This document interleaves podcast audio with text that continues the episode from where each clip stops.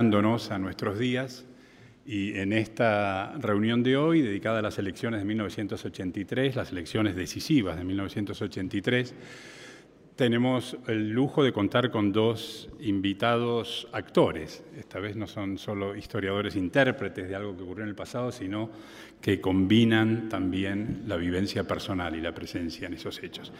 Y es un gusto para mí, por supuesto conocen todos ustedes a Luis Alberto, quien ha animado y organizado este ciclo, eh, y que es para mí, además, esto seguramente no figura en su currículum, pero es uno de los animadores de lo que podríamos llamar el campo intelectual argentino desde el retorno de la democracia en adelante, y ha sido además uno de los más lúcidos intérpretes de ese proceso tan complicado, la transición de la dictadura militar al gobierno democrático. Y contamos también con la presencia del doctor Carlos Rosenkrantz, que fue un muy joven actor participante cercano de ese proceso histórico, acompañando al doctor Carlos Nino y al doctor Alfonsín.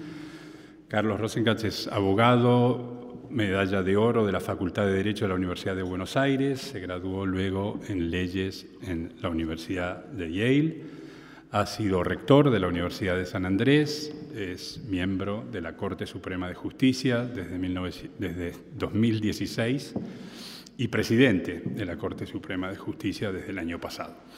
La dinámica del encuentro va a ser la misma que en las reuniones anteriores. Eh, primero, Luis Alberto Romero va a hacer una intervención inicial, seguramente pintando un poco el, escenario histórico de las elecciones del 83 Luego el doctor Rosenkrantz hará su intervención y después cruzamos. Cada uno de los dos participantes tiene otros 10 minutos para comentar o agregar algo más, o observar o preguntar sobre la intervención del otro ponente. Así que, para no ocupar más tiempo, muchas gracias a todos y comienza Luis Alberto Romero.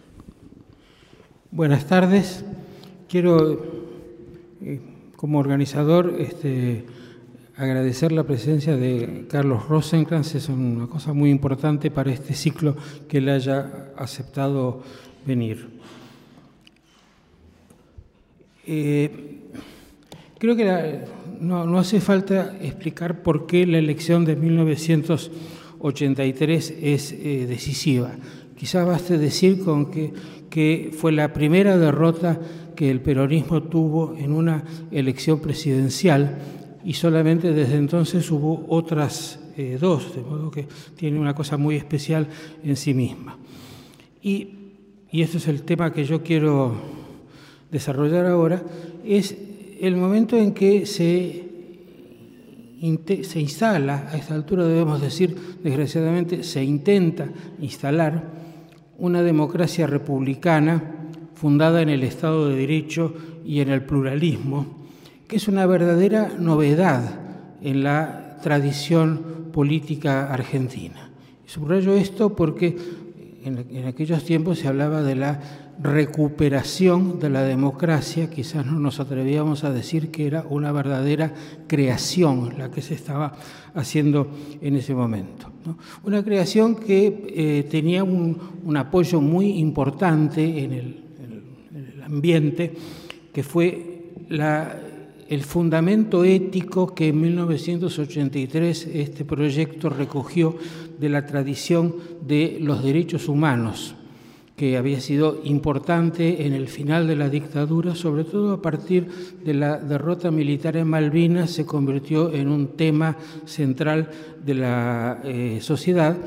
Y en esta recuperación de la democracia eh, se fortaleció una de las posibilidades que tenía ese movimiento de los derechos humanos, que es la, versión liberal de esa eh, movilización ética. Versión liberal que ponía el acento en el gobierno de la ley y que se tradujo casi primero en el programa del candidato de Raúl Alfonsín y luego en su gobierno en la investigación de los este, desaparecidos que hizo la CONADEP y luego el juicio a las juntas eh, militares. Digo esto porque quizás lo que explique esa victoria ajustada pero clara de Alfonsín fue haber captado en ese momento donde las cosas no estaban tan claras ese espíritu de la época y darle una forma política y una forma electoral. Y para los que podemos recordar ese momento, es bastante clara la ventaja que le sacó al peronismo, que estaba como unos pasos atrás de lo que estaba pasando. Cosa rara en el peronismo, que suele ser muy sensible a los ambientes de época, pero en ese momento todavía estaba pensando, como lo dijo el candidato Luder, que la solución al problema militar, que era un problema indudablemente, pasaba por la eh, amnistía. ¿Cuál era ese estado de ánimo que captó eh, Alfonsín? Yo diría que en ese estado de ánimo lo central era una ilusión. La ilusión de todo lo que prometía la democracia. Y digo que central porque en realidad no había tantas otras cosas en que apoyarse para eh, esa tremenda construcción que se eh, proyectaba. ¿no? Pensemos que los dirigentes políticos del momento eran gente que venían de historias muy, muy antiguas y muy poco comprometidas con esta idea renovadora y que ciudadanos conocedores de lo que era la democracia no había eh, demasiados. De modo que no habiendo mucho en qué fundamentar este proyecto, esta idea de que con la democracia se podía llegar a la felicidad fue casi el motor indispensable para un proyecto eh, eh, riesgoso. Y ahora con la experiencia de los años pasados y de las sucesivas experiencias, podemos agregar eh, confiarse en una ilusión también tiene sus riesgos, porque las ilusiones no son eternas y así como se forman fácilmente, pueden desaparecer fácilmente. Yo creo que en el centro de esta ilusión había eh, eh, una construcción que se hizo muy rápidamente en ese momento sobre la última dictadura militar, que fue una dictadura que gobernó durante unos cuantos años con un, diríamos, consenso pasivo bastante dominante y, algunas personas que se atrevían a disentir. Pero en el último año de la dictadura fue una especie de avalancha de críticas sobre los militares que englobaba las Malvinas, luego los eh, eh, desaparecidos, ¿no? y sobre eso se trabajó en una idea que es algo así como la demonización de la dictadura. Demonización en el sentido de que la dictadura había tenido un poder supremo, un poder absoluto, y que la dictadura había sido la encarnación del mal absoluto, el demonio. Y entonces, frente a esa idea que resumía todos los problemas de la Argentina en este demonio que había eh, hecho cosas eh, eh, horribles, la democracia aparecía como su contraparte, con la misma potencia, capaz de resolverlo todo, y en lugar de ser una acción maléfica, era una acción benéfica. Todas las bondades iban a salir de la, eh, de la democracia. Y yo creo que estas dos imágenes se potenciaron, o mejor dicho, que la, la, democracia se potenció a fuerza de convertir a la dictadura militar en el chivo expiatorio de los problemas de la Argentina. Si hoy nos preguntan, con la perspectiva que tenemos, si esto era exactamente así, hoy sabemos que los problemas de la Argentina tienen duraciones variadas, pero que venían todos de antes. Indudablemente la dictadura contribuyó con lo suyo, pero eh, sobre algo que ya eh, eh, existía. Y además diría que en su momento esta condenación de la eh, dictadura, esta transformarla en el chivo expiatorio, ¿no? era algo así como el cordero, la víctima sacrificial, el cordero de Dios que se lleva los pecados del mundo. Y los pecados del mundo para muchos que habían vivido bajo la dictadura era quizás no haber sido demasiado enérgicos en su, eh, en su oposición. que es algo que me parece que todavía eh, funciona, una especie de conciencia culpable que hace insistir e insistir en que la culpa de todo, absolutamente de todo, la tuvieron los militares. Tuvieron muchas culpas, pero hay otras cosas que creo que escapan al gobierno. La otra cosa que quería señalar sobre esta idea es una cierta tensión entre, por un lado, la idea de el pueblo argentino unido, discurso de Alfonsín, constituir la Unión Nacional, que venía de la, de la Constitución, tenía un único adversario que eran la dictadura y también, por supuesto, en un lugar no tan alto, pero un lugar importante, las organizaciones eh, eh, armadas. El pueblo contra un enemigo acotado. Esta es una idea clásica y absolutamente central del pensamiento democrático desde la Revolución Francesa, pero no es exactamente la idea adecuada para una concepción pluralista donde en lugar de pensar en la unidad contra un enemigo localizado, nos gusta pensar, cuando estamos con ánimo pluralista, en una diversidad de voces nunca iguales y todas enriquecedoras. Esta tensión es inevitable, existe en todas partes, puede potenciarse, puede amenguarse, puede vivirse con ella el gobierno de Alfonsín vivió perfectamente con ella y logró manejar las dos cosas. Y esto se nota, por ejemplo, en lo que fue la vida política. La vida política argentina en esa época fue ejemplar en cuanto a pluralismo, partidos políticos, discusión, funcionamiento del, Congreso. ¿no? Pero estaba, por otro lado, la idea de que había alguien responsable de todo al cual había que eh, eh, sancionar. El otro elemento atractivo del discurso de Alfonsín, el otro elemento que apeló a la imaginación del momento, fueron esas famosas palabras con la democracia se come, se educa, se, se, cura. Es decir, la idea de que la democracia, además de crear un sistema político adecuado para el funcionamiento, para el Estado de Derecho, para la convivencia, etcétera, etcétera, para la resolución eh, ordenada de los problemas, además era capaz por sí sola de solucionar esos problemas, de garantizar la solución de esos problemas. Y yo creo que esto también coincidía con el estado de ánimo de la época, que era, fue el momento de la explosión de las demandas, todas las demandas acumuladas por ante años de dictaduras, y la explosión de la idea de derechos tenemos derecho a tal cosa.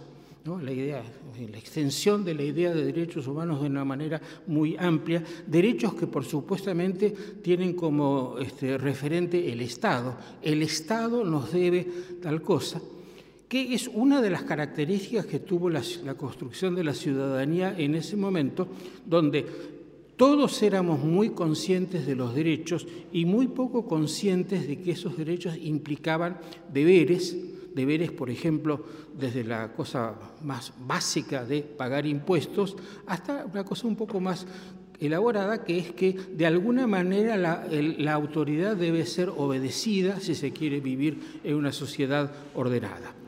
En el clima del 84, cualquier reclamo de obediencia significa, ah, sos un autoritario, estás volviendo a la dictadura, etc. Estaba, estaba, tratando de mostrar eh, la complejidad de esta eh, ilusión y los puntos débiles que son los que vamos a encontrar en el desarrollo eh, futuro. ¿no? Pero en el momento fue extraordinariamente exitosa y creó un algo novedoso en la vida política argentina que yo llamaría la civilidad. Es decir, un conjunto de personas, de ciudadanos conscientes, activos, que perteneciendo a distintos partidos políticos, tenía esta cosa común de la construcción eh, ciudadana de la democracia. Yo diría, tomando una idea que los historiadores usan mucho, que tuvo mucho de religión política lo cual no es malo, ¿no es cierto? Es una cosa bastante importante que una eh, propuesta política tenga un sustento que vaya un poco más allá de lo racional. Empiezo por el catecismo, porque el año 82 y el año 83 fueron años de aprendizaje aceleradísimo del ABC de la democracia. ¿Qué es un diputado? ¿Qué es un, senador? ¿Cómo se tramita una ley? yo me acuerdo haber trabajado, haberme ganado la vida haciendo esta eh, pedagogía porque había una avidez enorme para enterarse de qué cosa era ser un ciudadano. Luego hay una liturgia, que también fue muy importante en este momento, que incluía desde el voto, ¿se acuerdan ustedes que la gente iba a votar con los hijos y le mostraba y le contaba, etcétera, hasta la participación en las movilizaciones cívicas, que también eran un programa familiar, diríamos, y, pedagógico, y más en general el uso casi apasionado del espacio público para un montón de actividades que hasta ese momento se habían considerado prohibidas, pero que ahora eran lo que la democracia podía dar. Ciertamente un dogma, la, democracia tenía un, dogma, una, una, adhesión este, eh, sin fisuras a los valores de la democracia, que eran estos valores de la convivencia y de la, de la panacea, y una seguridad que Alfonsín captó muy bien en su discurso, acerca de que esto llevaba al éxito. Para decirlo en términos religiosos, al cabo del camino estaba la salvación. De modo que estaban dados los elementos para que esto cuajara o por lo menos nos parecía en ese momento que habíamos fundado algo eh, sobre bases sólidas que iba más allá de lo que había sido la puja política en la Argentina y sobre todo más allá de la alternancia entre golpes y, elecciones. Eh, una prueba de hasta dónde llegaba la militancia, en mi recuerdo esto, en las manifestaciones que hubo en Semana Santa de 1987, en todo el país, todas las plazas llenas, una cosa muy, muy impresionante y difícil de imaginar que se eh, repita.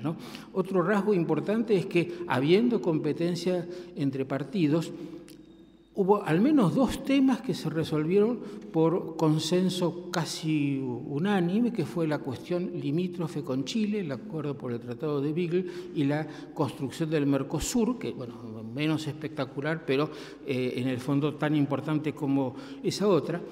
Y yo diría un último rasgo del éxito de esta eh, eh, nueva religión cívica, la transformación del movimiento peronista que en esos años pasó de ser un movimiento a ser un partido con base eh, territorial y el éxito que tuvo un grupo dentro del peronismo que adhería a estas ideas de la eh, democracia republicana en ganar la construcción, la conducción del partido después de una, lucha bastante intensa, ¿no? que fue el grupo de, de Cafiero. De modo que los efectos de la revolución cívica fueron más allá de eh, los partidarios del gobierno y crearon el clima de toda la sociedad. Ahora, algo debía de estar callado en este consenso para que durara tan poco y se explotara de una manera como explotó. Uno de los puntos que por ahí podemos luego desarrollar si hay alguna, alguien que le interese como pregunta, es que la interpretación del gobierno, de Raúl Alfonsín particularmente, del tema de los derechos humanos, no era unánime dentro del movimiento de los derechos humanos y eso se vio casi antes de que Alfonsín asumiera que había una corriente radical, intransigente, que lo que quería era castigar de cualquier modo a los que consideraba eh, eh, culpables. Y esto es una, idea que tendría que tratar de probar un poco mejor, me da la impresión de que todos los que habían militado en los años 70 en el ámbito de las organizaciones políticas armadas, se reintegraron a la política argentina dentro del movimiento de derechos humanos e y empujaron esa eh, radicalización. La noticia de ayer es que Horacio González, que en su momento estuvo en contra de las organizaciones armadas y se apartó de, de, Montoneros, dice, bueno, habría que revisar porque en realidad tenían razón las organizaciones. Hemos llegado a una inversión bastante grande en este sentido. Ahora, la otra cosa, mucho más difícil de demostrar porque uno percibe que es así, es que todo esto que hemos hablado de esta voz de los ciudadanos, de la, de la vida pública, de las movilizaciones, del voto, etc., era relativamente indiferente, era y es relativamente indiferente a un montón de gente que de tan indiferente ni siquiera manifiesta que lo es, simplemente deja que se diga y en algún momento reaparecerá. Si juzgamos, lo, miramos las cosas a la luz de los resultados 36 años después, vemos que esa gente debió ser una masa importante porque hoy son una amplísima eh, mayoría, aun cuando es cierto que la sociedad cambió mucho en esos, eh, en esos años.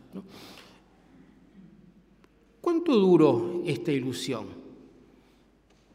No mucho, duró hasta que se vio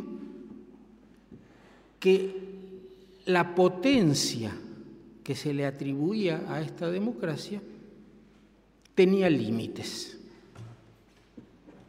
Tenía límites que en realidad eran los problemas argentinos de siempre que se habían postergado durante esta especie de festival de eh, autoglorificación del pueblo, pero que seguían estando ahí.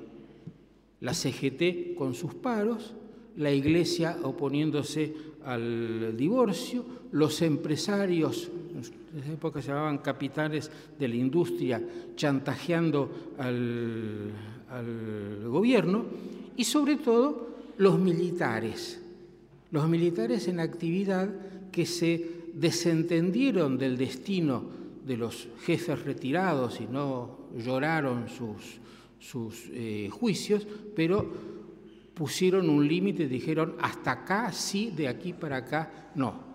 Y eso fue Semana Santa que fue el momento, yo diría, de apogeo de esta civilidad, porque la movilización fue inmensa, y al mismo tiempo de evidencia de que eso no alcanzaba para doblegar a un poder fáctico que no hablaba mucho, que no tenía partido político, etcétera, pero que decía, bueno, no, no, no, ni siquiera decía vamos a dar un golpe de Estado, no, simplemente no. Y me parece que ahí se produjo el giro de la ilusión a la desilusión. Piensen ustedes, las dos leyes emblemáticas de este momento, punto final y la obediencia de vida,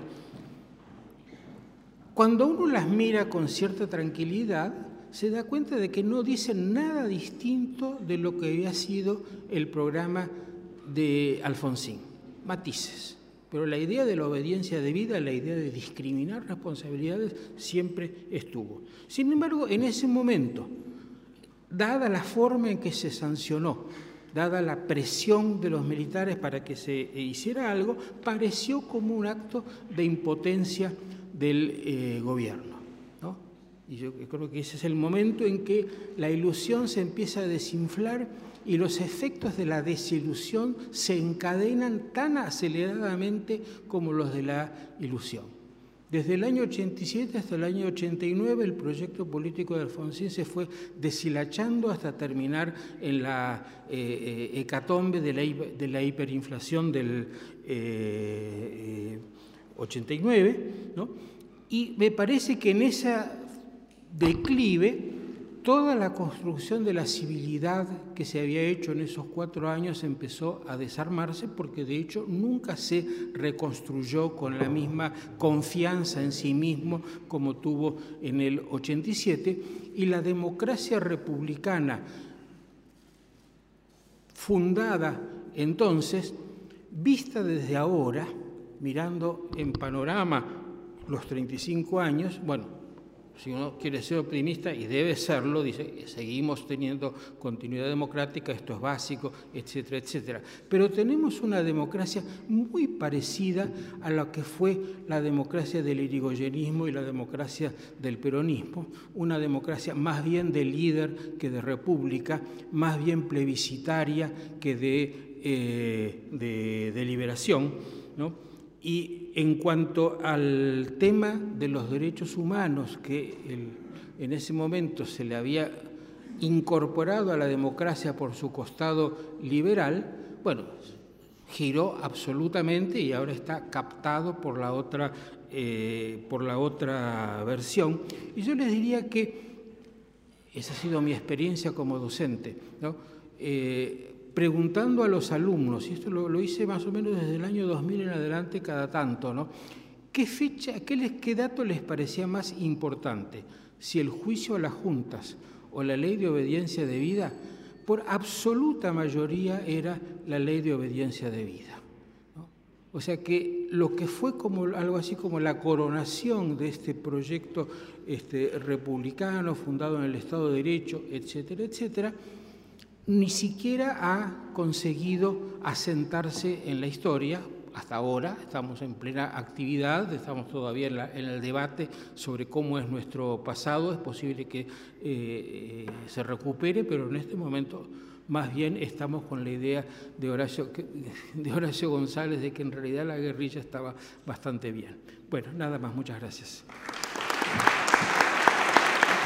¿Uno puede suicidarse ahora o tiene que esperar? Bueno, doctor Rosengrantz.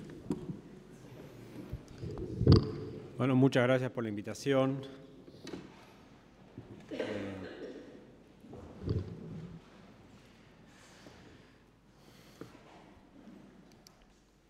Yo no soy un historiador como Luis Alberto, tampoco soy un analista político. Mi formación, diría, está en las antípodas de la formación característica de un historiador o de un cientista político, los historiadores y los cientistas políticos están entrenados para ver eh, fenómenos masivos, multicausales. ¿Perdón?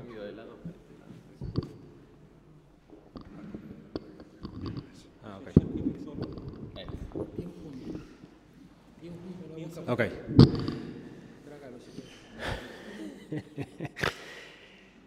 Los abogados, en cambio, estamos entrenados para identificar detalles. Eh, hay una famosa expresión inglesa que dice, para los abogados el diablo está siempre en el detalle. De modo que para mí es difícil hacer una contribución al entendimiento un momento histórico particular por lo que voy a tomar una beta distinta, lo que digo en lo que sigue va a ser totalmente impresionista, eh, muy autobiográfico, cuya utilidad dependerá de cómo se acopla esto, ¿no? La utilidad de lo que diga dependerá cómo uno, cada uno de ustedes crea que uno entiende mejor el pasado si analizando estructuras o analizando los personajes que, eh, que habitan esas estructuras, estructuras sociales, estructuras económicas, estructuras políticas o personajes. Eh, los argentinos en general somos muy propensos en virtud de la personalización de no solo la política argentina, sino de casi toda la vida nacional, a magnificar la relevancia que tienen los personajes.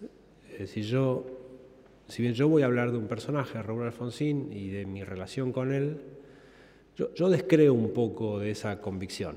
Pero no obstante creo que lo que diga quizá sirva, aunque no sea para entender el momento histórico, para entender a Alfonsín.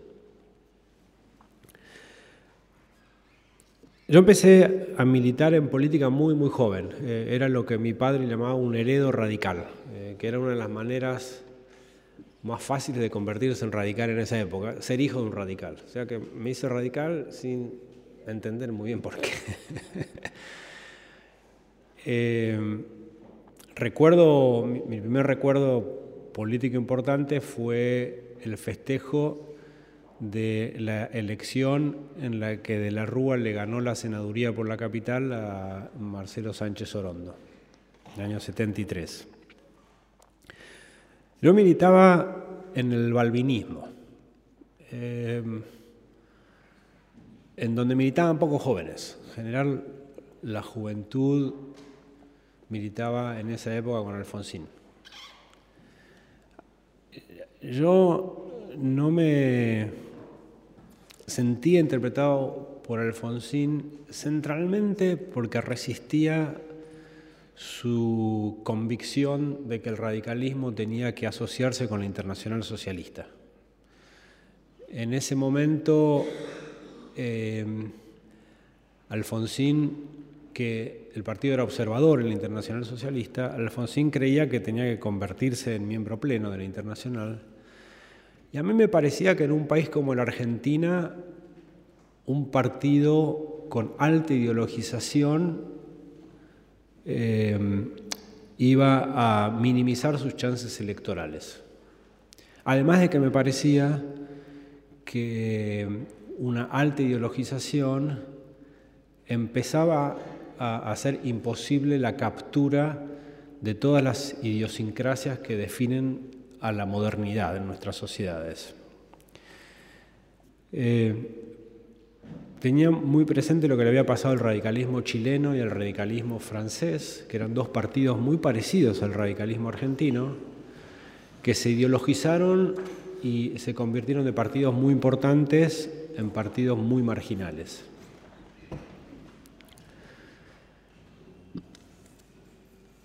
No obstante eso, eh, hubieron dos hechos que me hicieron cambiar de opinión. El primero fue que, que Alfonsín era un convencido militante por los derechos humanos. Eh, el resto del radicalismo, eh, si bien había gente que estaba comprometida por la lucha por los derechos humanos, no lo hacía con tanta fortaleza como lo había hecho Alfonsín. Lo hacía Alfonsín en ese momento. Y a mí me parecía que eso era un síntoma no solamente de una estrategia política, sino de haber entendido lo que, a mi criterio, eh, era el gran problema argentino, que era la violencia en la política. Eh, en el momento que me decido a cambiar de lealtad, fue cuando en la guerra de las Malvinas Alfonsín es el único político argentino que se niega a celebrar la invasión a las islas. Em, un acto de una valentía política importantísima y aparte revelador a mi criterio de la consecuencia en el modo de concebir el problema argentino, porque creía Alfonsín, o yo creía interpretar que Alfonsín creía, que la guerra era un error porque era una vez más el uso de la violencia para resolver un problema político.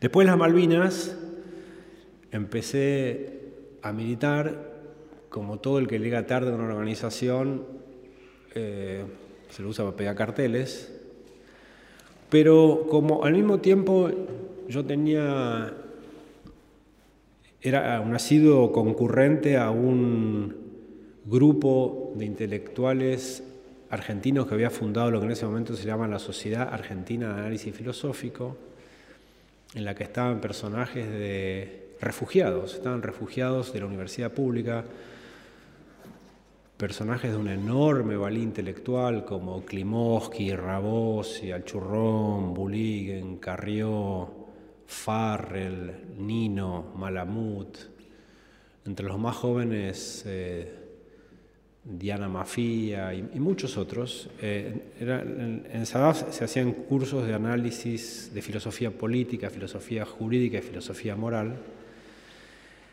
Y ahí eh, me conecté con Nino, que acaba de venir de, hacer su, de terminar su doctorado, no, de una estancia en Alemania con posterioridad a haber terminado su doctorado en Oxford. Eh, Carrió que era otro de los concurrentes a ese grupo, eh, era abogado de Alfonsín, y junto con Martín Farrell empezaron a pensar, en ese momento con muy poca convicción de que eh, la elección del 83 se podía ganar, en cómo debía ser la política de democratización del país y por eso, por política de democratización del país, le hace derechos humanos, este, eh, libertad individual, eh, divorcio, etc. Y Nino y Farrell me pedían a mí, junto con otros compañeros, que los ayudemos a escribir. En ese proceso conocí a Alfonsín, eh, que tenía unas condiciones personales eh, muy impresionantes para alguien que estaba interesado en las ideas como yo y la gente de SADAF, porque era un político al que le interesaban las ideas. Eh, eh,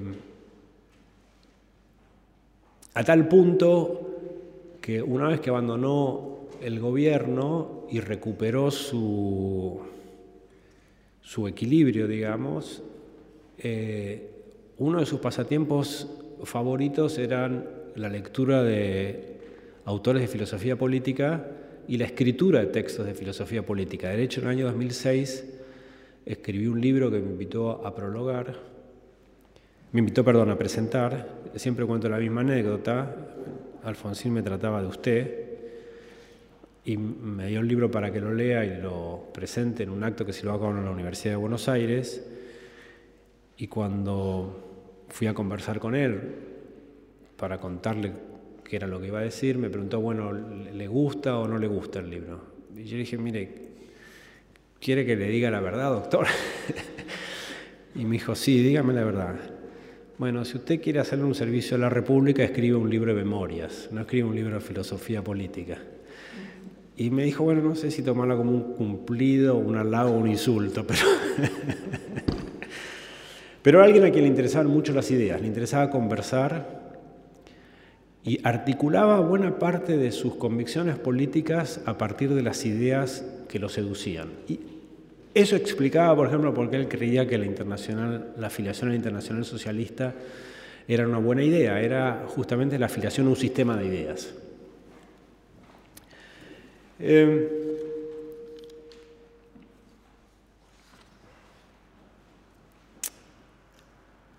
¿qué, ¿Qué fue lo que advertí yo cuando conocí a Alfonsín? En ese momento me pareció un hombre como dije, muy interesado por las ideas y de un gran coraje personal, de una convicción en lo que hacía muy difícil de encontrar. Tenía una vida migrante, eh, solo motivado por la acción política, no tenía cabeza para pensar en otra cosa, eh, probablemente la política ocupaba todo su día, de un trato increíblemente respetuoso, afable, muy considerado, lo que después empecé a considerar que era un problema de Alfonsín, porque le costaba deshacerse de la gente. Eh, y retrospectivamente, aunque no en ese momento, eh, llegué a la conclusión de que Alfonsín había sido un gran hombre además de otras cosas. Un gran hombre eh, en el sentido en el que Stefan Zweig creía que Montaigne era un gran hombre, es decir, un hombre que podía ser él mismo en el medio de la debacle de su tiempo. Eh, en general todos nosotros construimos nuestra identidad muy determinados por las circunstancias en las que nos toca vivir. Alfonsín pudo sobreponerse a esa condición y siguió siendo él independientemente de las circunstancias que le tocaban vivir, porque le tocaron vivir circunstancias muy asiagas. Alfonsín siempre fue Alfonsín. Fue Alfonsín en los 70, fue Alfonsín en los 80, fue Alfonsín en los 90, siempre fue Alfonsín. Obviamente no todo gran hombre es un buen político y menos aún no todo gran hombre es un gran político. Alfonsín era además de un gran hombre, un buen político. Y la razón por la que él era un buen político era porque tenía una aptitud que solamente tienen los buenos políticos, consistente en la habilidad de identificar el humor del momento. Eh, nosotros, los seres humanos, hacemos diría, tres operaciones mentales básicas. Este, calculamos, todos sabemos calcular, algunos está la regla del 3, eh, no más, pero, pero algún cálculo podemos hacer. Analizamos y, ponderamos. Eh, la virtud que caracteriza a los políticos es la aptitud por la ponderación. Son capaces de entender cuál es la magnitud o importancia que deben asignarle a cada consideración relevante a los efectos de tomar una decisión. Y Alfonsín tenía esa aptitud y más aún sabía que la tenía. Una vez, cuando creo que se estaba discutiendo la ley de punto final, Nino, con quien yo trabajaba en la asesoría de Alfonsín, le dijo a Alfonsín que creía que la ley era un error. Eh, Alfonsín había dicho muchas veces que en su visión lo que justificaba la política de derechos humanos no era el retributivismo, no era responder un mal, el mal que se había hecho con otro mal, sino que la función tenía la función era redignificar a las víctimas generar desincentivos para que las atrocidades que se habían cometido no se vuelvan a cometer y buscar la verdad de un modo regimentado que caracteriza a un juicio. Eh, los juicios, los juicios judiciales, digamos, tienen una manera regimentada de búsqueda de la verdad, a diferencia de lo que pasa con la historia, que busca con la verdad con menos restricciones. Y por eso la verdad en los juicios es mucho más difícil de establecer y, muchas veces más definitiva. Es cierto que en los juicios solo se juzgan hechos monocausales, eh, no grandes acontecimientos, y por lo tanto es más fácil o es posible ser mucho más exigente con el modo en el que uno construye su visión de verdad. Eh,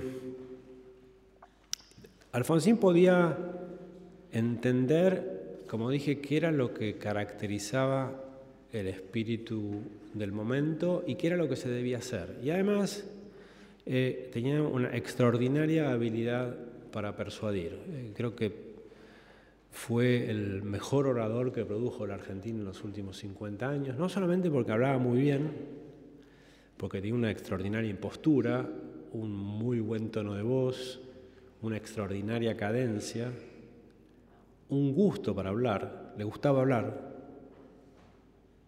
Creo que a otros políticos en Argentina, si los mandan a hacer tres discursos por día, se mueren. Alfonsín disfrutaba hablar, eh, creo que era lo más disfrutaba, conversar y hablar.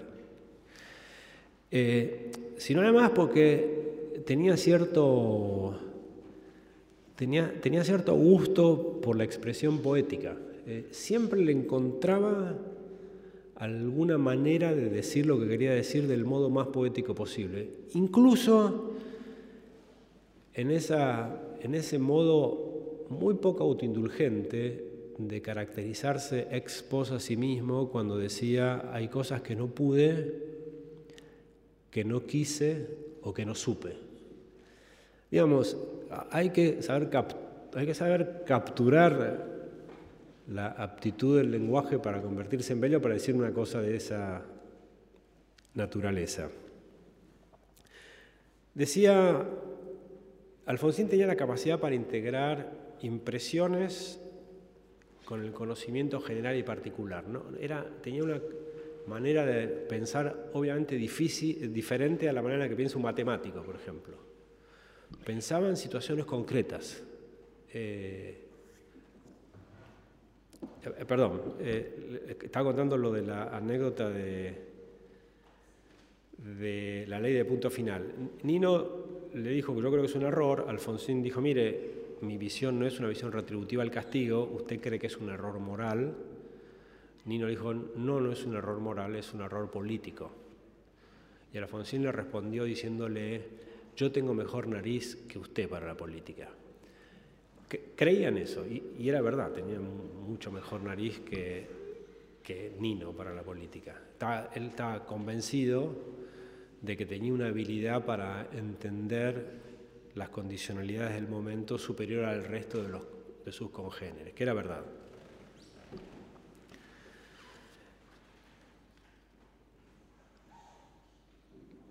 Como dije, Alfonsín creía que el gran drama argentino era el, el problema de la violencia en la política. Y, el, ser capaz de entender cuál es el principal problema del momento también lo constituía en un gran político. Eh, si uno piensa quiénes son los grandes políticos que el último siglo le dio al mundo, digamos, yo siempre pienso en Churchill primero que nadie. Eh, porque creo que identificó como, como, ningún otro que primero el gran problema era el nazismo y segundo el gran problema era el estalinismo.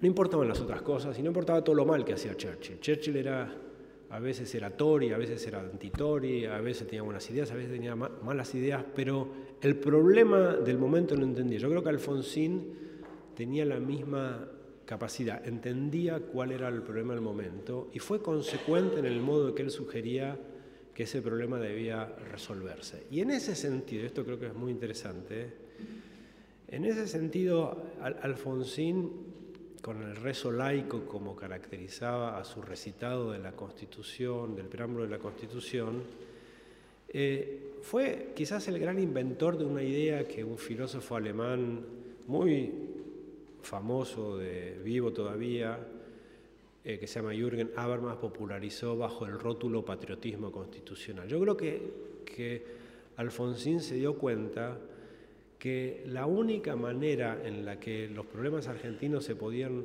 resolver es si todos nos consideramos constituidos por el modo de funcionamiento que la Constitución exigía de cada uno de nosotros.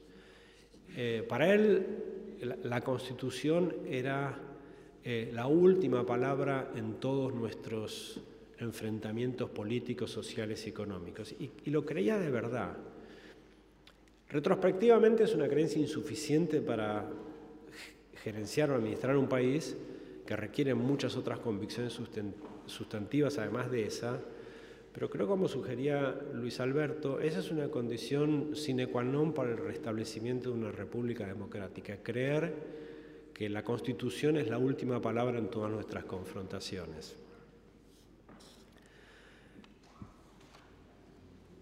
Eh, Como dije, a Alfonsín le importaban mucho las ideas. Eh,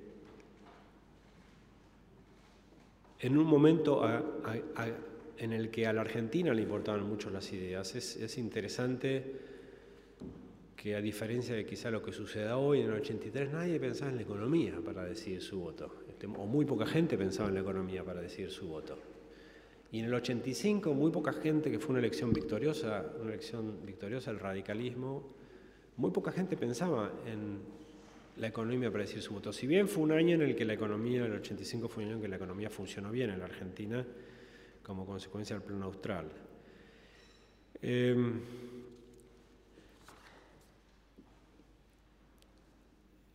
¿Qué es lo que uno puede, cómo uno puede evaluar a Alfonsín, yo que lo frecuenté mucho más después de que dejó el gobierno que antes, eh, creo que él tenía un dejo de frustración personal. Creo que él creía que, que no había cumplido con lo que estaba destinado a cumplir, que no había honrado el mandato que él mismo se había impuesto, que se había quedado corto, que había fallado que había fracasado. No lo decía, eh, pero creo que lo creía. Y es, fracasó Alfonsín, bueno, depende de lo que uno esperaba de él. Eh, es verdad que en el 83, en el asalto a la ilusión, todos esperábamos todo de Alfonsín. Y, y esa fórmula es una fórmula predestinada para la frustración. Eh, nadie puede resolver todos los problemas argentinos. Ni todos los argentinos juntos vamos a resolver en poco tiempo todos los problemas argentinos. Pero creo que él tenía una confianza en sí mismo tan férrea que pensaba que se había quedado corto en lo que le podía haber dado al país.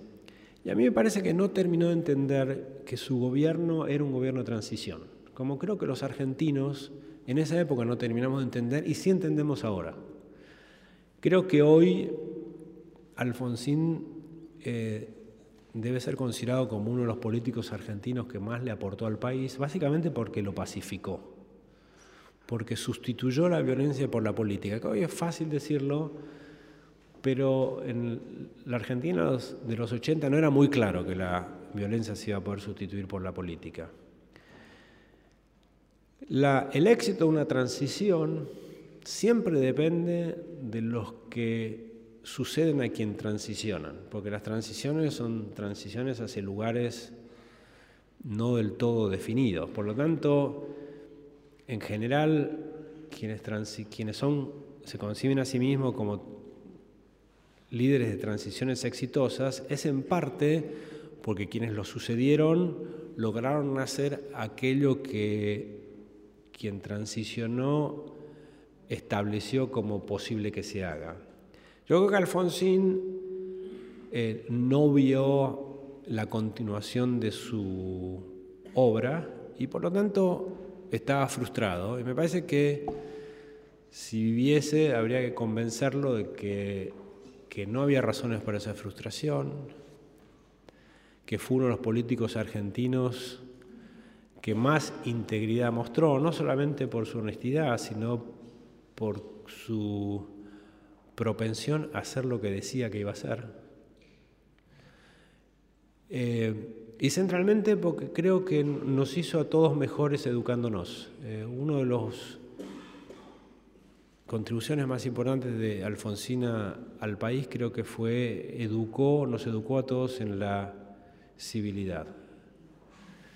La verdad que muchas veces pienso que hubiera sido interesante que él viviese los homenajes en, vida que se le hicieron post-mortem. Eh, y quizás es una enseñanza para que nosotros los argentinos, a quienes nos, nos cuesta mucho admirar a nuestros líderes, empecemos a considerarlos y a tratarlos con cierta empatía. Muchas gracias.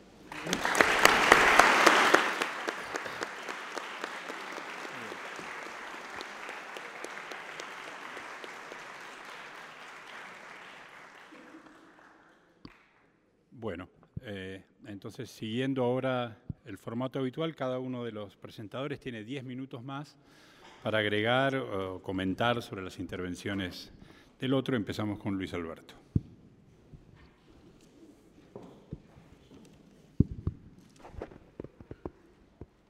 Eh, parto de la reflexión final de Carlos Rosengrantz sobre el fracaso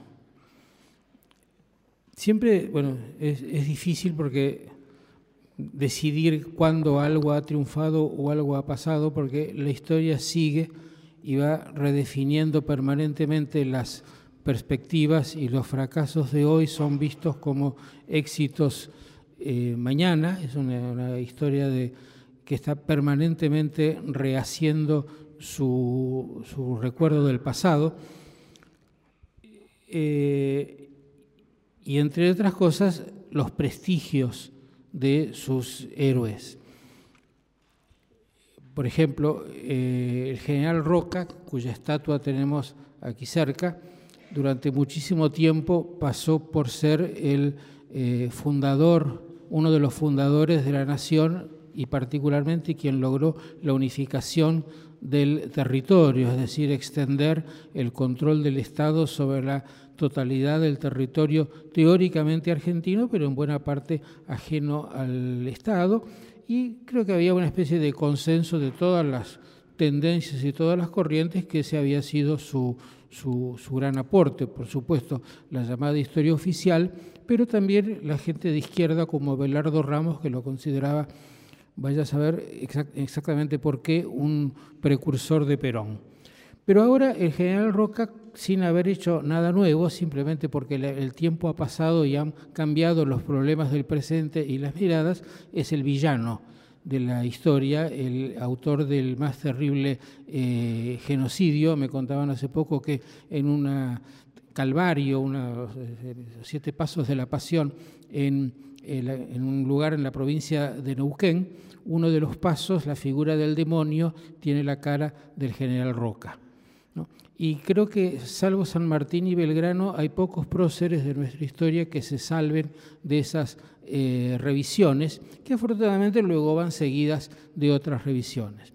Ahora, dentro de esta tremenda movilidad que eh, en, las últimas eh, etapas de nuestra historia se suma a una terrible faccionalidad respecto del pasado, me da la impresión de que la figura de Alfonsín es casi diría la única que tiene el rango de eh, personalidad destacada de la historia. No diré prócer porque ya es algo que corresponde a otras sensibilidades, pero sí una persona muy destacada que, eh, que es capaz de ser apreciada por las más diversas orientaciones o, tendencias. De modo que en ese sentido creo que está pasando a la historia de una manera muy, muy sólida.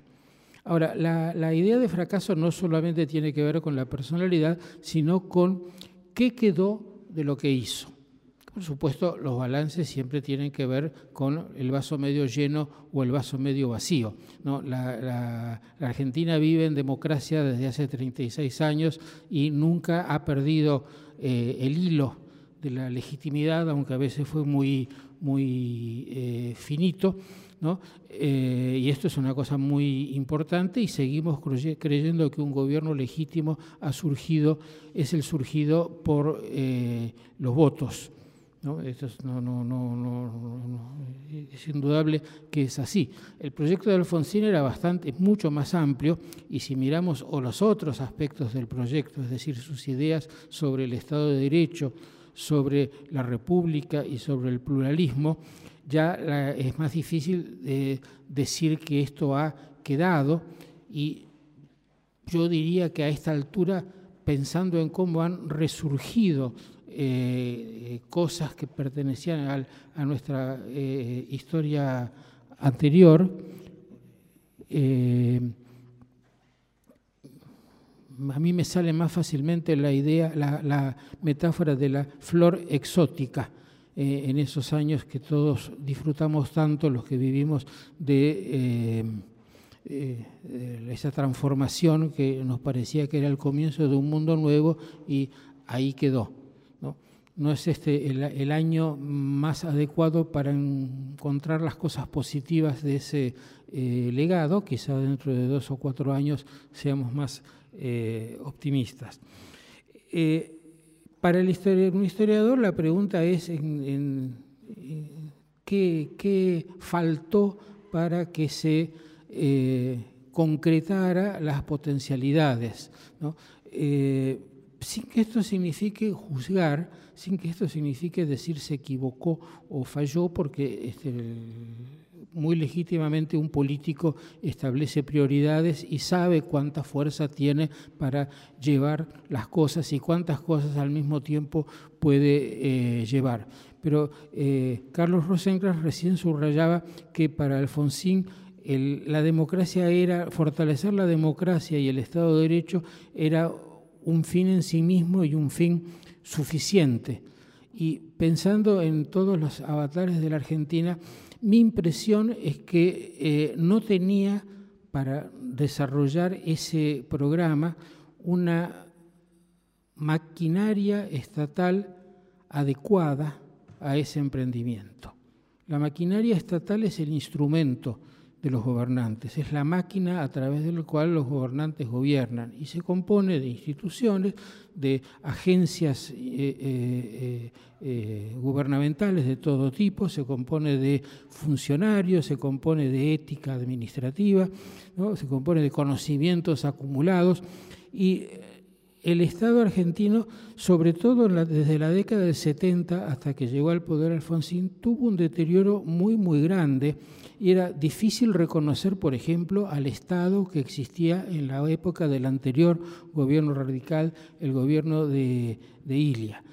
Y en realidad, en toda la época en que Alfonsín tuvo mucho eh, eh, poder, que son los años iniciales de una presidencia, este no fue un tema importante el tema de eh, hacer algo con el Estado, por ejemplo, hacer algo con las empresas estatales terriblemente deficitarias, es algo que apareció en su agenda en el año 87, cuando en realidad ya no le quedaba poder para una tarea que ya de por sí es, eh, ciclópea. ¿no? me parece que en la debilidad del Estado y en la, más que debilidad, en la sistemática destrucción del Estado en los años siguientes está una de las claves de por qué la democracia institucional fue eh, declinando. Fue declinando porque al declinar el Estado los gobiernos tuvieron muchísimas más posibilidades de ser eh, autoritarios, decisionistas, hacer eh, gobernar a los golpes, que es todo lo contrario de la democracia republicana, y se llega a un estado, a una situación tal que solo con un eh, solo gobernando a los golpes se puede sacar algo de la máquina estatal. ¿no? Por eso me parece que tratar de, gobernar ordenadamente es en este momento bastante, bastante difícil. Esta es una, reflexión propia del año y del mes en que estamos. Quizás el año que viene se me ocurra algo más optimista.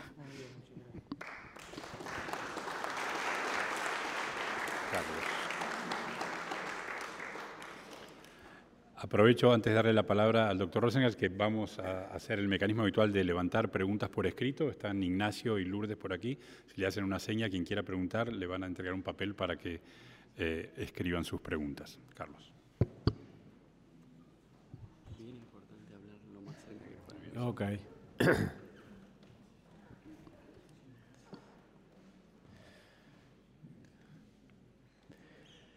A ver, simplemente para completar una idea, para completar una idea que hace la evaluación de Alfonsín como un personaje de la política argentina. Eh, nuestras evaluaciones son dependientes de las razones para las que evaluamos. Eh, por ejemplo, cuando uno evalúa acontecimientos históricos, en general lo hace porque quiere entender el pasado y muchas veces quiere entender el pasado porque quiere poder intentar predecir el porvenir. Eh, em, cuando uno piensa en estos términos, eh, digamos, yo, creo que en algún sentido eh, el gobierno de Alfonsín fue un gobierno que no honró las aspiraciones que se había dado a sí mismo, quedó corto.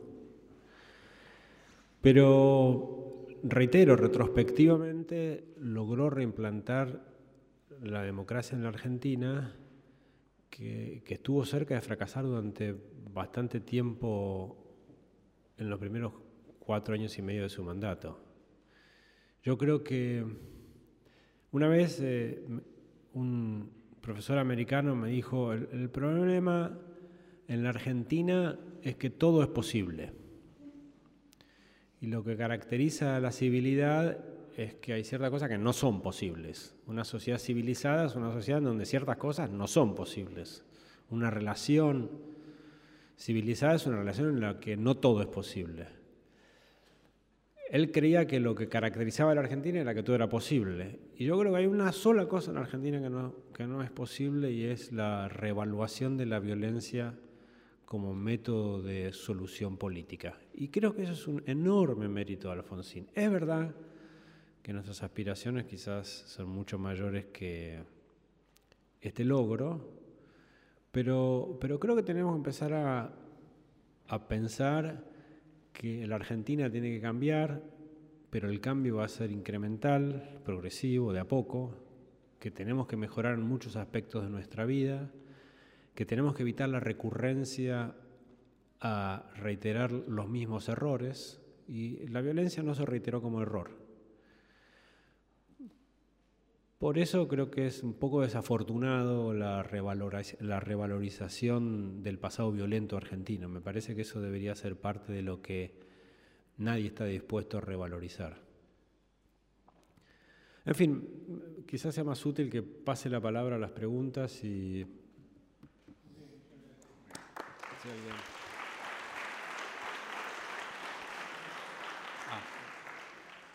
Antes de empezar a leer preguntas, Eduardo Lázaro iba a hacer un comentario y observaciones sobre lo escuchado.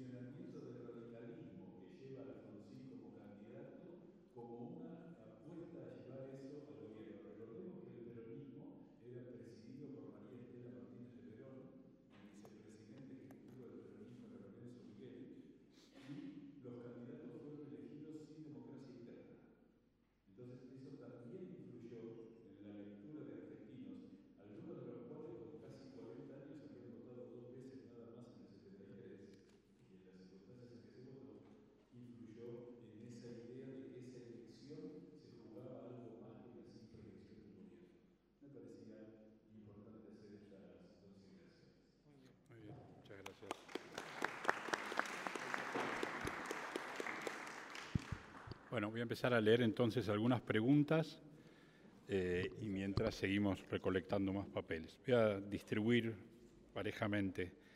Una pregunta para Luis Alberto Romero.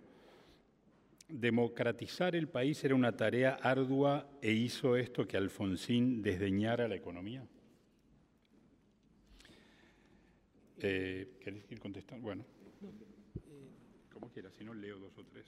Bueno, sí, sí, mejor. Leo dos o tres y después cada uno para el doctor Rosenkrantz. A 36 años del retorno de la democracia quedan desafíos de peso como garantizar que la justicia tenga la confianza de la sociedad. El presidente Macri dijo ayer que la gente no tiene una buena opinión de la justicia. ¿Qué opina? Y esto puede ser para ambos, el que quiera tomarlo, tenía Alfonsín la capacidad de identificar urgencias. Tengo más para agregar, pero podemos empezar con esto. Sí.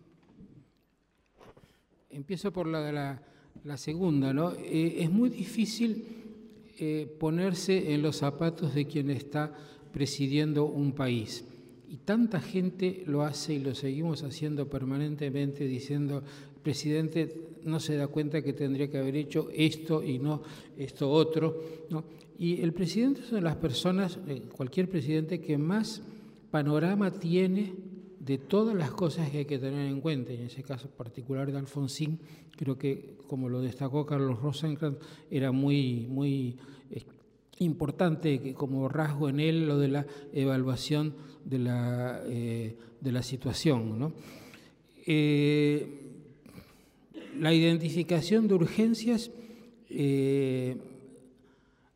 la, la identificación correcta de urgencias es una cosa que todos sabemos después famoso diario del lunes, ¿no?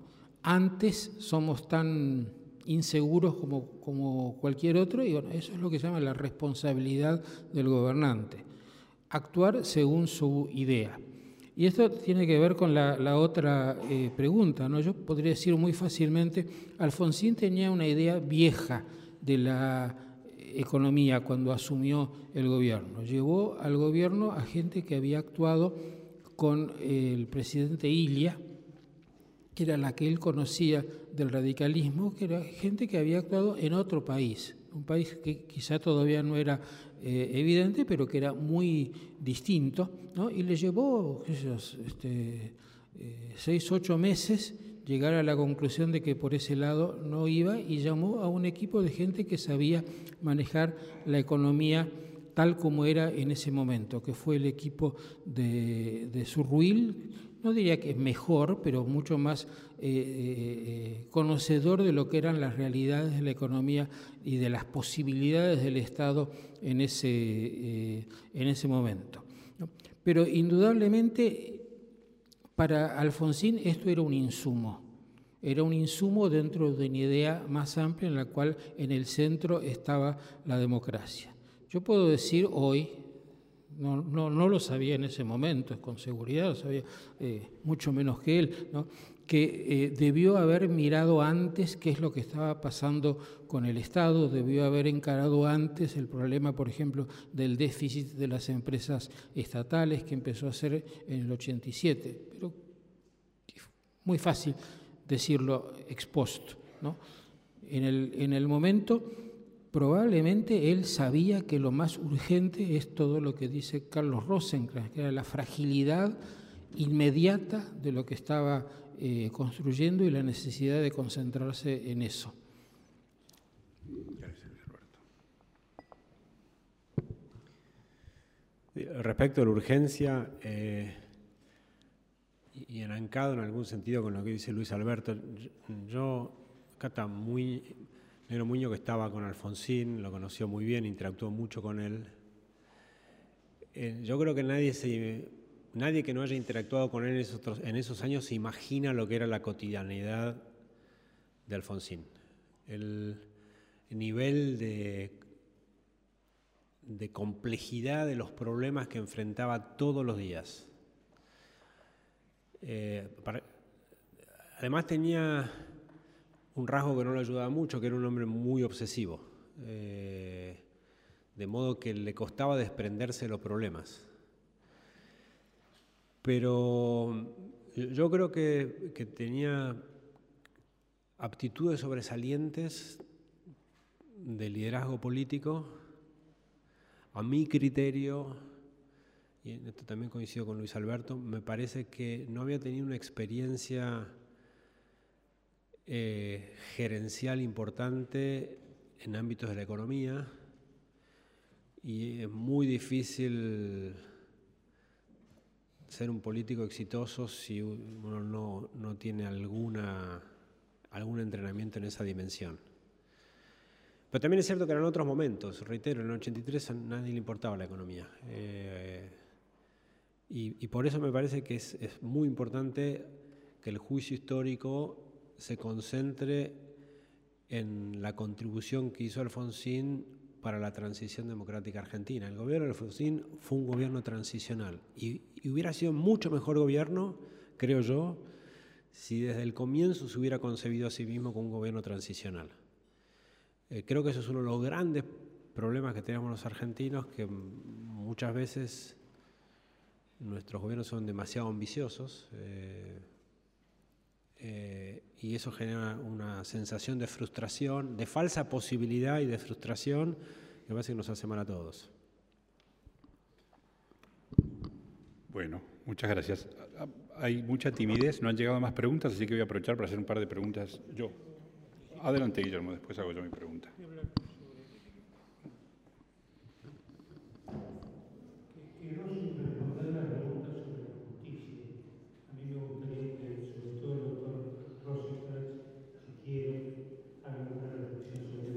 Obviamente no quiero, porque no vine a hablar de la justicia, sino de Alfonsín.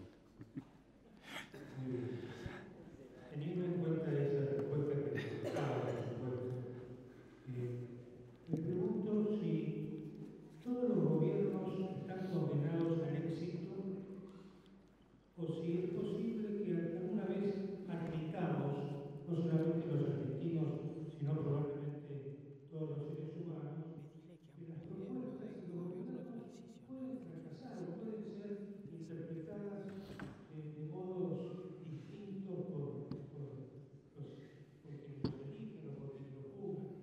Yo noto que hay una especie de, en el caso de Alfonsín es bien patente, una especie de exigencia sobrehumana.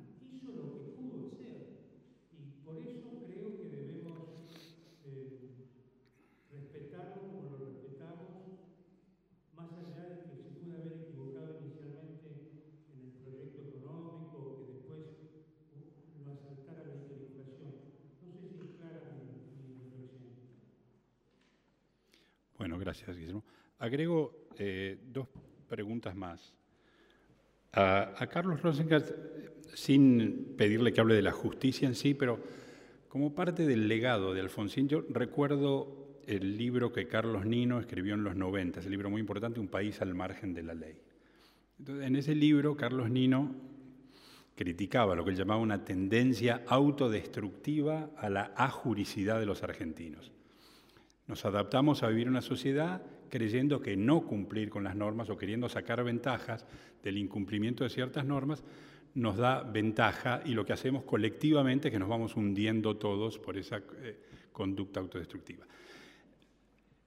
Eh, el legado de Alfonsín fue el retorno, en cierto modo, de la idea del Estado de Derecho, no solo de los derechos, sino de la idea del Estado de Derecho.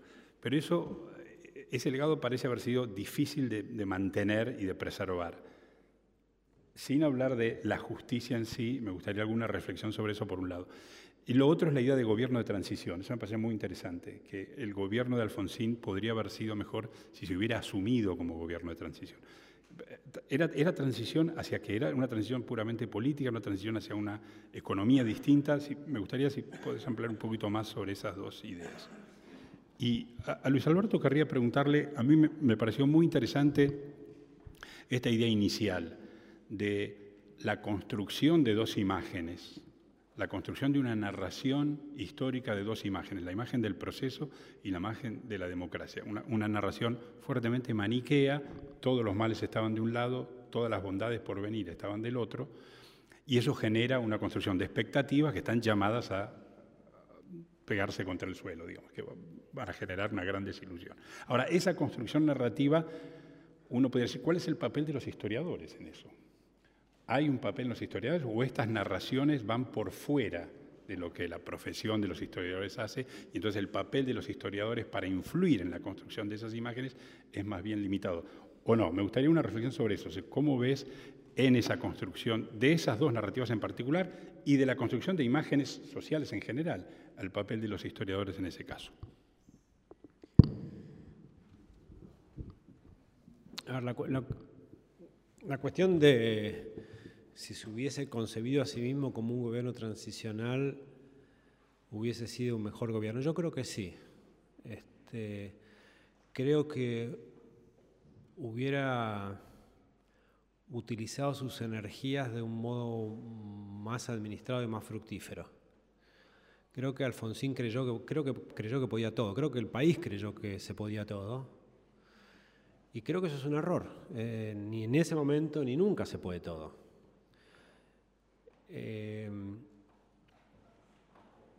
a lo largo del gobierno creo que se cometieron errores producto de excesivas ambiciones.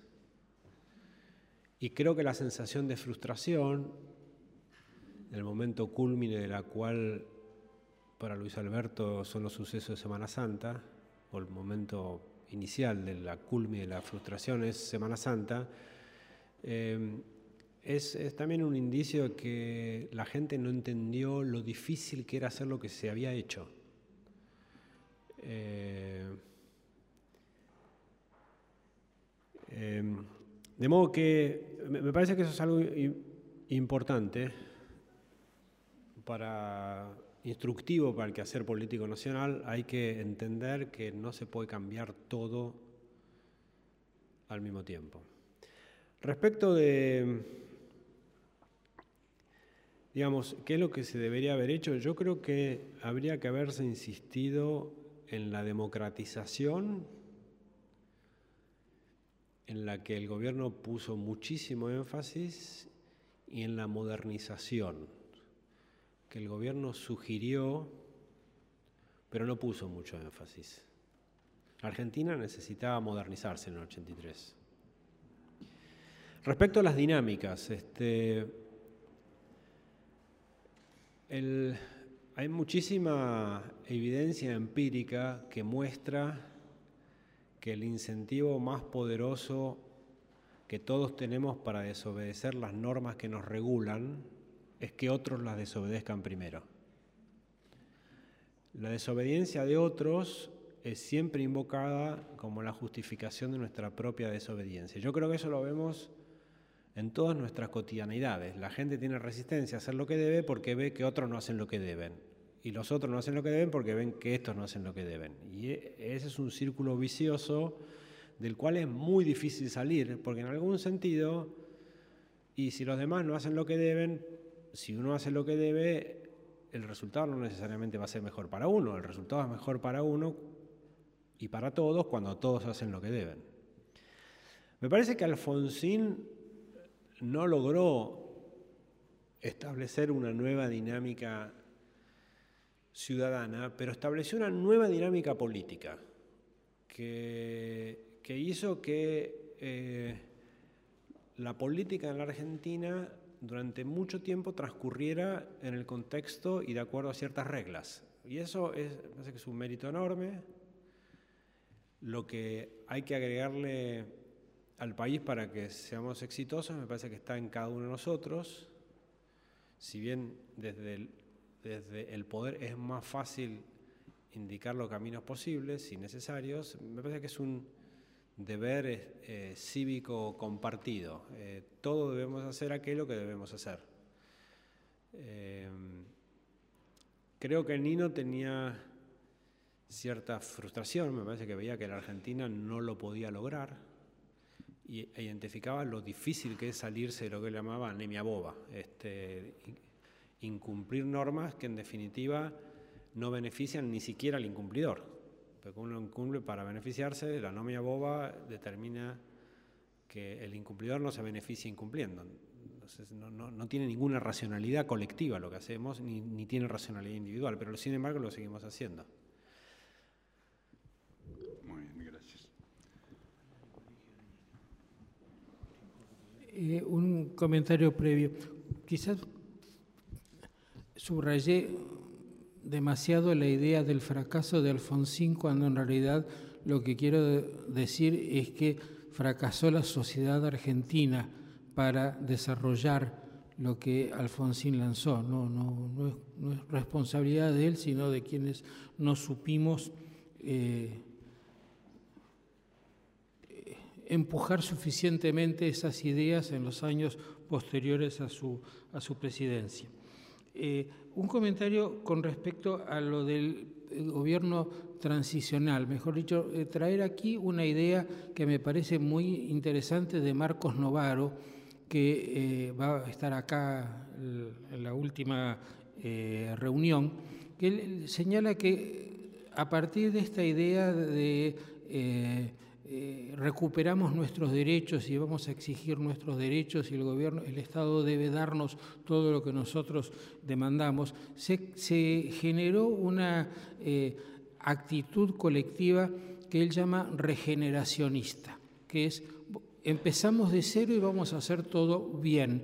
Muy típica, por ejemplo, de la crisis de 2001, donde eso era el discurso dominante, pero él dice que se lo encuentra en el 83 Se lo encuentra en el 89, cuando Menem dice, ahora vamos a hacer las cosas en serio, vamos a sacrificarnos enormemente, va a ser cirugía sin anestesia, pero al final está el éxito asegurado así como la democracia de Alfonsín aseguraba el éxito al final del, camino y así sucesivamente porque la idea de regeneración se alimenta de esa famosa, lo que la famosa frase consagró este, Eduardo Dualde, que es la Argentina está condenada al, al éxito. ¿no? dicho en el momento en que él la dijo, indudablemente refiere a una actitud muy profunda, porque no hay el menor dato de la realidad que la, sustente, salvo la convicción de que la Argentina tiene o merece tener o debería tener un futuro eh, dorado. Y en ese sentido todo gobierno es transicional, porque todo gobierno dice, arranco del desastre que he heredado y les aseguro que si seguimos esta línea, ¿no? hasta en el discurso de Macri, está esto. ¿no? Quizás si Macri hubiera tenido un poco más de capacidad retórica, habría convencido más de que lo que estaba haciendo llevaba al éxito eh, eh, seguro. Un comentario sobre lo de vivir al margen eh, de la ley. Carlos Rosencrantz hizo marcó un punto muy importante que es eludiendo la idea de la naturaleza inevitable de los argentinos, que siempre son ideas equivocadas las de que hay una naturaleza, él muestra el proceso, él señaló el proceso por el cual uno transgrede primero y el otro va atrás de él y así sucesivamente y se va creando esa situación que el que no roba es un estúpido.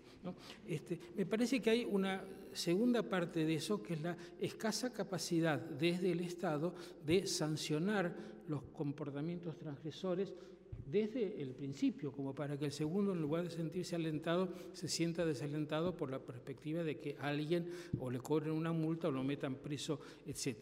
Y esto forma parte de esta, de esta idea que, que, para mí es bastante evidente, de que lo que ha estado fallando en la Argentina es en todos sus niveles el Estado, desde la oficina de la DGI que debería controlar mejor las declaraciones juradas o las, este, o las este, gente que evade pagar los impuestos hasta una justicia que anda bueno, no, no, no, voy a opinar delante de, de porque él se abstuvo, pero no, es una de las ideas más comunes es que la justicia anda mal, ¿no? De modo que es un complemento, la culpa es del cerdo y del que le da de comer, ¿no es cierto? La gente transgrede, pero por otro lado los que deberían evitarlo no, no hacen nada, cosa que comprueba cualquier argentino cuando viaja, ¿no? Que se descubre que en otros lugares cruzar por el medio de la calle no es gratuito, ¿no?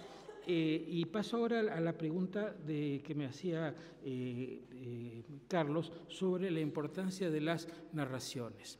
La importancia de las narraciones es inmensa, la narración del pasado y del futuro. Son siempre narraciones con mucho de mítico y mucho de intencional y mucho de este, prospectivo o performativo, es decir, tal como contamos el pasado va a ser el, el futuro. Ahora Horacio González, volviendo al ejemplo del, del, día, dijo, hay que corregir nuestra narración de las luchas populares, porque él ese, ese es su relato, las luchas populares que vienen de las invasiones inglesas y atraviesan toda la historia argentina, y darle un lugar positivo a la este, guerrilla. Bueno, no creo que ese sea el eje dominante del relato actual, pero el relato actual tiene muchísimos componentes, eh, es un relato muy bien, muy instalado, muy difícil de, desarmar, ¿no? que tiene un componente nacionalista, un componente populista, un componente setentista y un componente que viene de esta versión eh, eh, dura de los derechos humanos, una versión retaliativa, creo que se dice, ¿no? Este, de, lo que son los, los, derechos, eh, los derechos humanos. ¿no?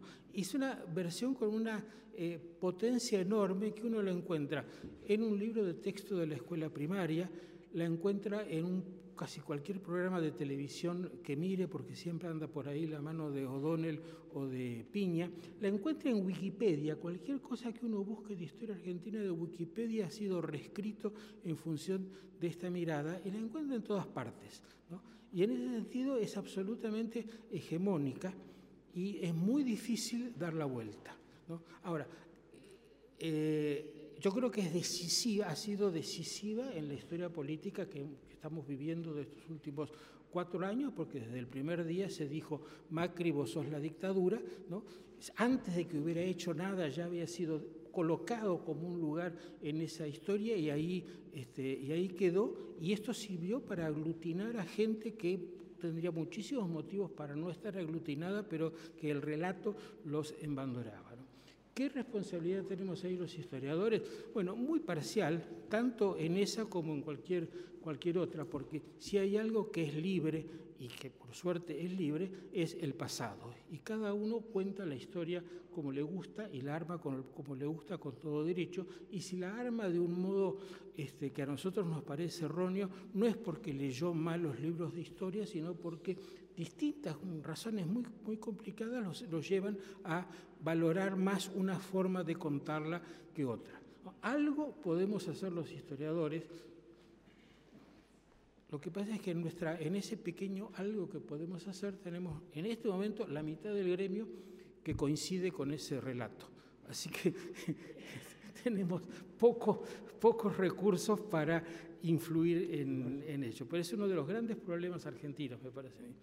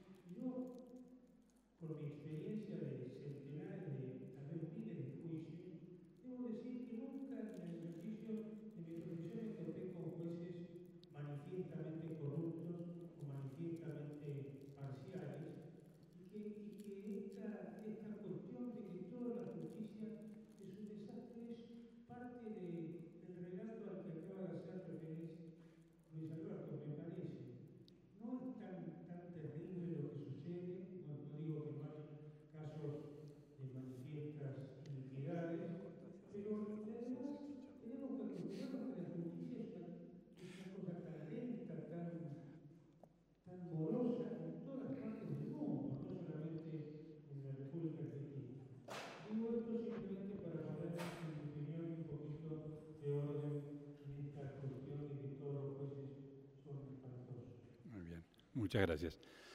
Una pregunta más para cada uno, mientras invito de vuelta a que lleguen más preguntas del público. Quería preguntar, yendo a los recuerdos personales de tus conversaciones con el Alfonsín, hombre de ideas, digamos.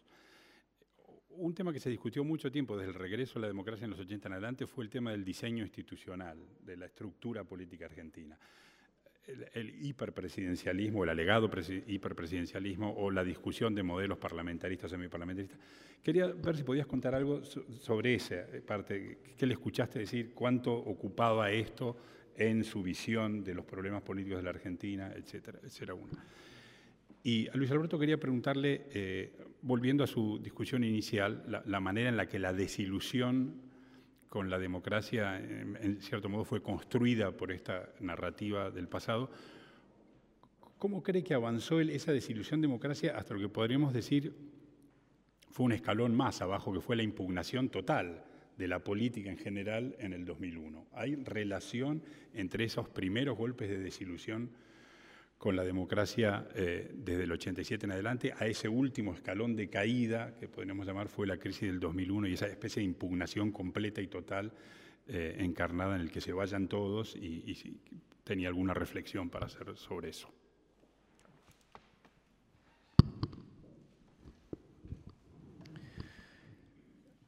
A Alfonsín eh, le interesaba mucho el diseño institucional y creía que en parte, parte del problema argentino era producto de un mal diseño institucional, una mala combinación de distintos factores que arrojaban resultados eh, problemáticos. Por ejemplo, nuestro sistema electoral, el federalismo, más el sistema electoral, eh, el modo en el que se ejercía el presidencialismo en Argentina, etc. Eh, en los primeros momentos fue muy seducido por, por la idea que el gobierno debía durar mientras dure la confianza que el electorado tiene en el gobierno, que es el rasgo característico de los sistemas parlamentarios, en donde el primer ministro no es elegido por un término determinado o fijo, sino que dura en su función todo el tiempo que los miembros del Parlamento lo apoyen. La característica central del presidencialismo es que el presidente eh, dura un periodo determinado y, en esa época la idea era que para que los gobiernos sintonicen mejor con el estado de opinión general, sean más sensibles al estado de opinión general, había que moverse hacia un sistema más rígido, menos rígido, perdón, que sea más sensible a los cambios de opinión. Eh, Alfonsín le seducía mucho esa idea. Eh, no había muchas experiencias internacionales de países presidenciales que se hacían parlamentarios y muchos cientistas políticos eh, en esa época de la Argentina en el exterior expresaban algunos reparos respecto de ese cambio. Algunos creían que eh, democracias como no consolidadas como la democracia argentina eran más problemáticas si fuesen parlamentarias porque la inestabilidad es mayor. Una manera de, darle estabilidad a un sistema inestable es fijar los términos de aquellos que tienen que llevar adelante el gobierno. Esa es una era una discusión que a él le interesaba mucho, era más bien parlamentario por, su formación política personal, porque creía básicamente en la política. Creía Alfonsín creía en la política, creía... Cuando alguien cree en la política quiere decir que creía centralmente que la gente se puede poner de acuerdo a pesar de tener muchas diferencias, que se pueden encontrar mínimos común denominadores que hagan posible la vida en conjunto.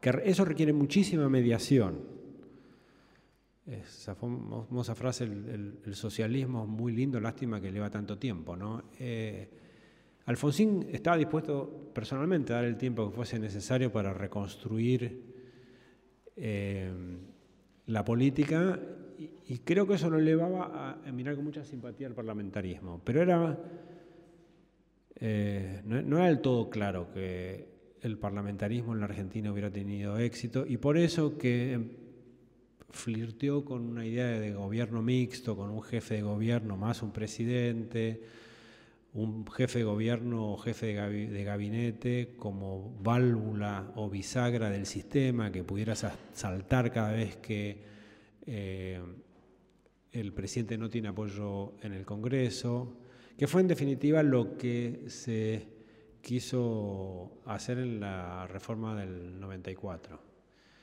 Pero sí, era, un debate que le, gustaba mucho. Eh, retrospectivamente, el grupo al que yo pertenecía, Nino y muchos otros, teníamos convicciones muy firmes en esa época eh, y retrospectivamente pienso que estábamos eh, sobre invertidos en nuestras propias ideas, porque, porque la historia comparada de los últimos años muestra que los sistemas parlamentarios también son problemáticos. Este, y quizá el nudo gordiano de un buen sistema político es el sistema electoral, no el sistema de gobierno, sino cómo se elige a quienes gobiernan. Gracias, Carlos. La pregunta era sobre la crisis del 2001 y sus efectos en la política. Es, desde el punto de vista político fue una crisis mucho más fuerte que la del año 89. Eh, eh, duró más y además puso muy en evidencia a la vista de todos qué cosa era la sociedad argentina en ese momento y qué poca base había allí para una democracia pensada sobre la base de ciudadanos conscientes y responsables. Era eh, otra cosa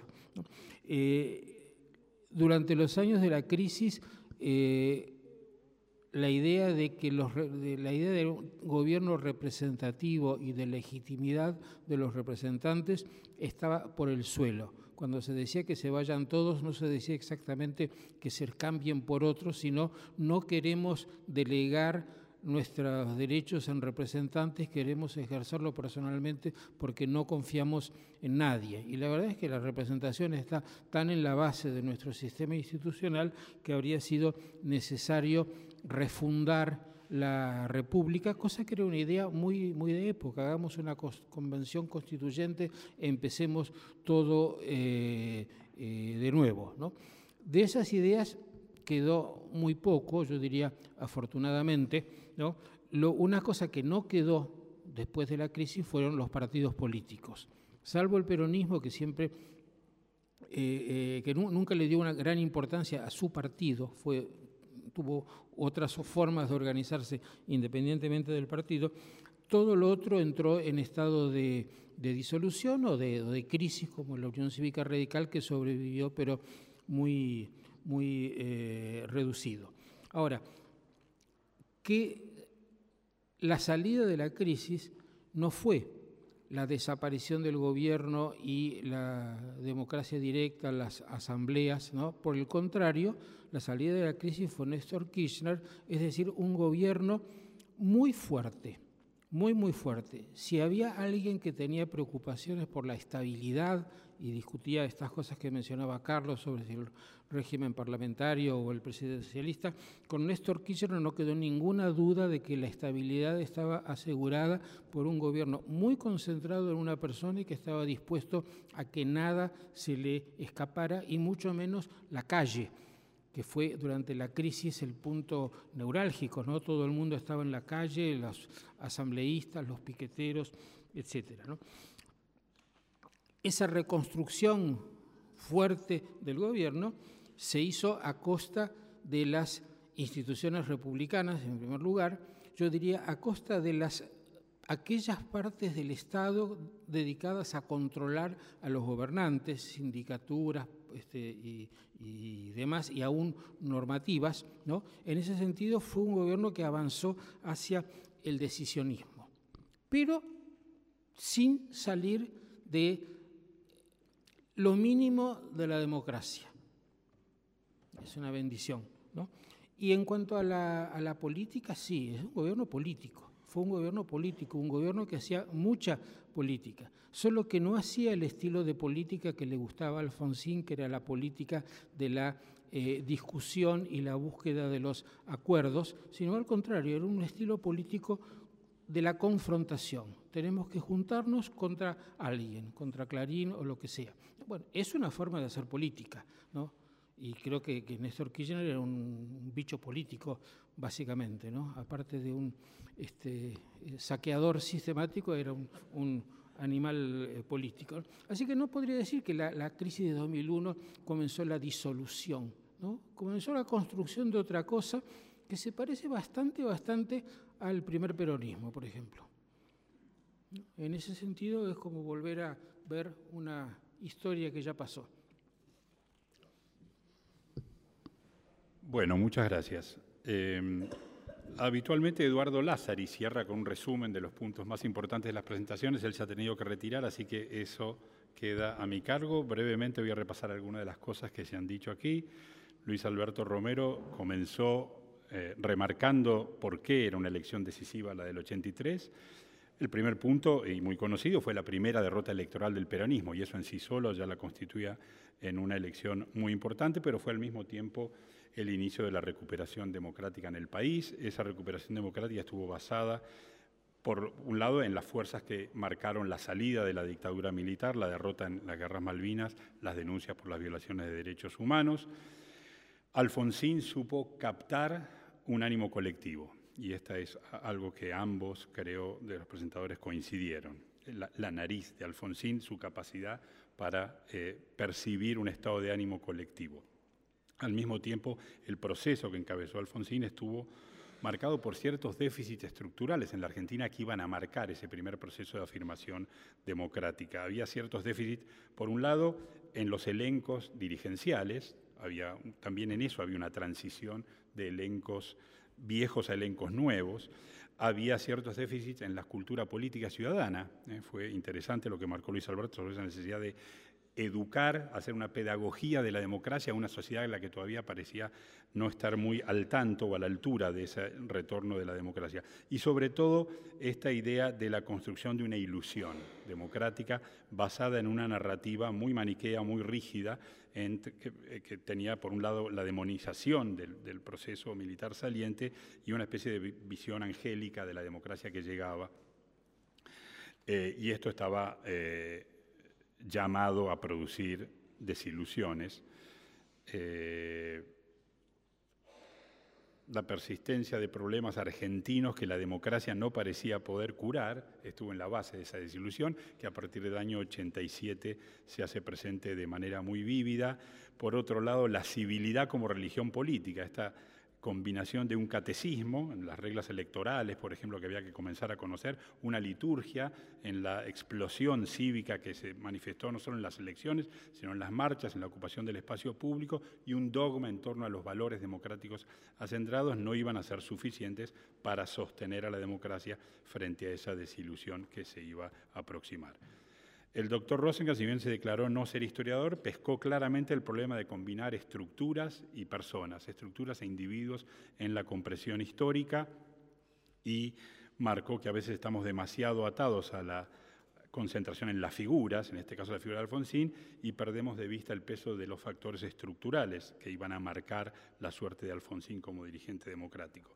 Muy interesante el rescate de la figura de Alfonsín como un político de ideas, un hombre de ideas que gira en torno a, las reuniones en SADAF, la Asociación de Sociedad de Análisis Filosófico, Carlos Nino y todos los filósofos y juristas allí nucleados, un político al que le interesaban las ideas, que hace lecturas de ideas y de filosofía política y que escribe sobre lo mismo y que intenta articular un proyecto político basado en ideas. No es que hay una especie de esquizofrenia entre las ideas y la acción política, intenta articular un proyecto político basado en esas ideas.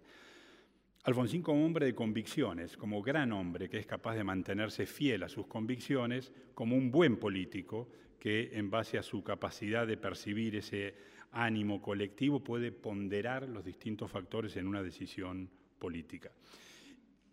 Y por último, Alfonsín y el patriotismo constitucional, la idea que esa combinación de ideas y de proyecto político se asociaban a la necesidad de volver vigente nuestro pacto, nuestro contrato con la Constitución.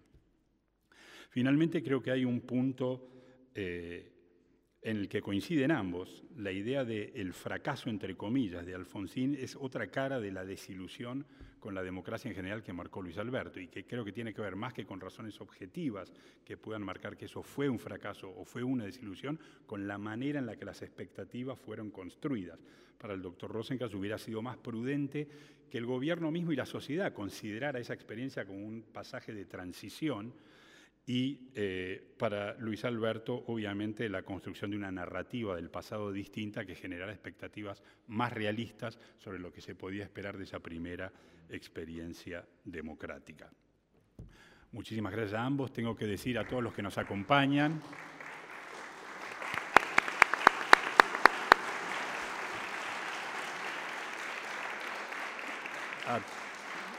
Los que nos acompañan en todas las reuniones que tenemos en esta época de podcast, nuestros propios podcasts, donde el audio de cada una reunión, de cada una de estas reuniones puede ser encontrado, están en Spotify. Lo mismo con los videos, están en el canal de YouTube del Club del Progreso. Lo único que hay que hacer es buscar bajo el, el, nombre Elecciones Decisivas, tanto para el audio como el video. De todos modos, esto va a estar puesto en una cartelera a la entrada para el que quiera sacarle una foto y poder buscar después tranquilo audios y videos.